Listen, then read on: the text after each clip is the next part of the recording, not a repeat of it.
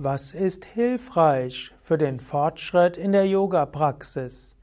Kommentar zum 16. Vers des ersten Kapitels der Hatha Yoga Pradipika. Wenn du durch Hatha Yoga die Erleuchtung erlangen willst, spirituellen Fortschritt machen willst, was ist dabei hilfreich? Darüber schreibt Svatmarama mit den folgenden Worten, zunächst Sanskrit und dann Deutsch. Utsahat sahasādhairyāt tatvajnanacha nishchayat janna sangha parityagat shabdhir yoga prasidyati.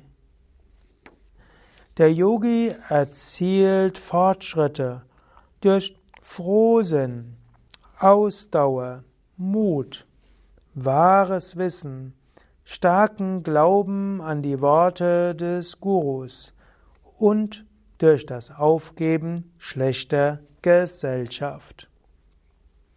Dieser 16. Vers ist wieder Gegenvers zum 15. Vers, wo Svatmarama erläutert hat, was nicht gut ist für den spirituellen Fortschritt. Er braucht auch hier Shatbi, also Sexheit. Er hat vorher die sechs Laster aufgezählt, hier zählt er die sechs Tugenden auf. Zunächst einmal Utsaha. Utsaha heißt zum einen Frohsinn. Utsaha heißt aber auch festen Willen und Entschlusskraft.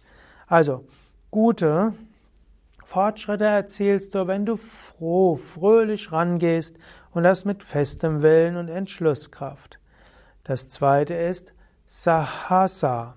Sahasa heißt durch Mut.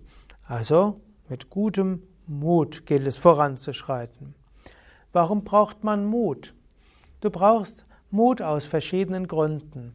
Zunächst einmal ist es überhaupt mutig, ein bisschen anders zu sein als die anderen Menschen. Nicht jeder übt ernsthaft spirituelle Praxis und du wirst auch öfters aufgezogen werden. Zwar jetzt im Jahr 2017 hat Yoga einen sehr guten Ruf, aber ich kann mich noch erinnern, Anfang der 1980er Jahre, wenn man jemandem erzählt hat, dass man Yoga übt, meditiert und Mantras wiederholt, wurde man schräg angesehen. Man brauchte einen gewissen Mut, das zu machen. Man braucht aber auch einen Mut, dabei zu bleiben, selbst wenn der Geist nicht mehr will. Man braucht auch einen Mut, wenn Reinigungserfahrungen kommen und nicht nur schöne Erfahrungen kommen.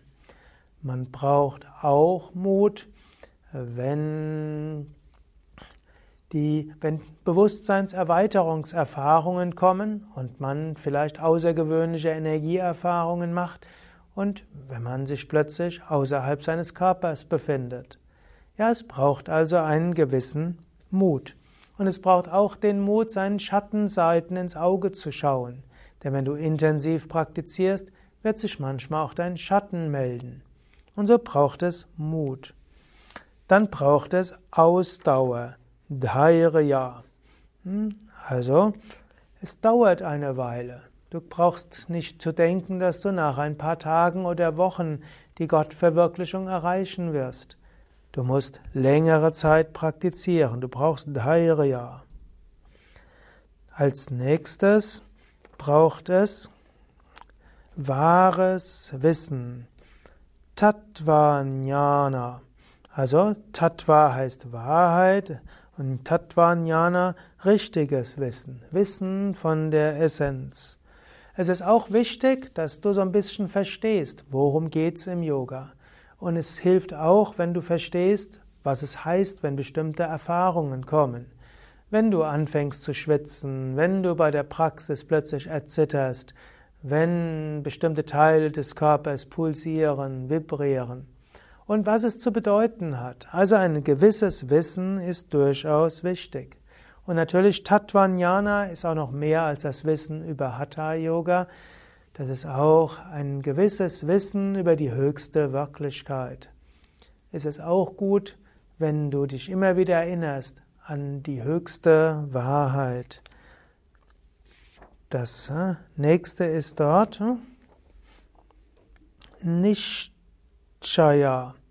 Nischaya ist auch wieder sicheres Wissen und genaue Kenntnis. Also eigentlich Tattva Jnana Chanishchayat, also heißt auch genaues Wissen, aber Nischaya wird auch manchmal übersetzt als Überzeugung und Vertrauen, so ähnlich wie Shraddha.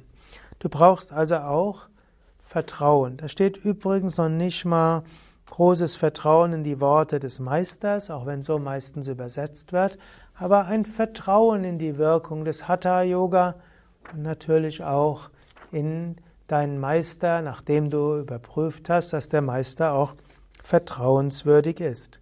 Also Hatha Yoga üben mit einem gewissen Vertrauen ist hilfreich. Und dann wiederum Pratityagat Sangha Jana das heißt das Aufgeben von unförderlicher Gemeinschaft mit anderen Menschen, also Aufgeben schlechter Gesellschaft. Damit hat er es übrigens an mehreren Stellen, dass er immer wieder sagt, gib schlechte Gesellschaft auf.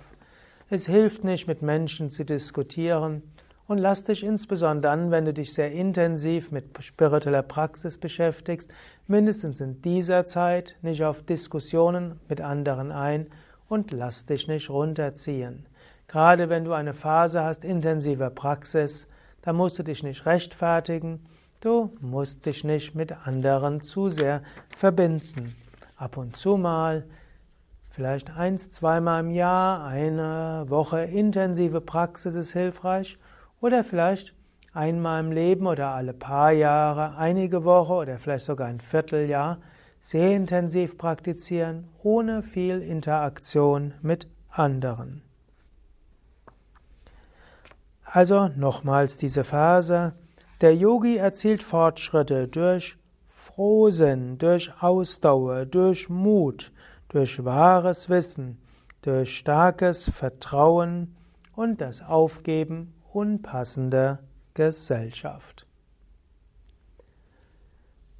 Das war's für heute. Wenn dir dieser Vortrag gefallen hat, dann klicke doch auf Daumen hoch oder gefällt mir. Wenn du denkst, dass dieser Vortrag auch anderen helfen könnte, teile ihn doch oder teile den Link zur Sendung. Und wenn du tatsächlich intensiv praktizieren willst, dann überlege, ob du mal wieder oder erstmals in einen der Yoga Vidya Ashrams gehen willst, diesen Ideal gerade für die intensive Praxis des Hatha Yoga.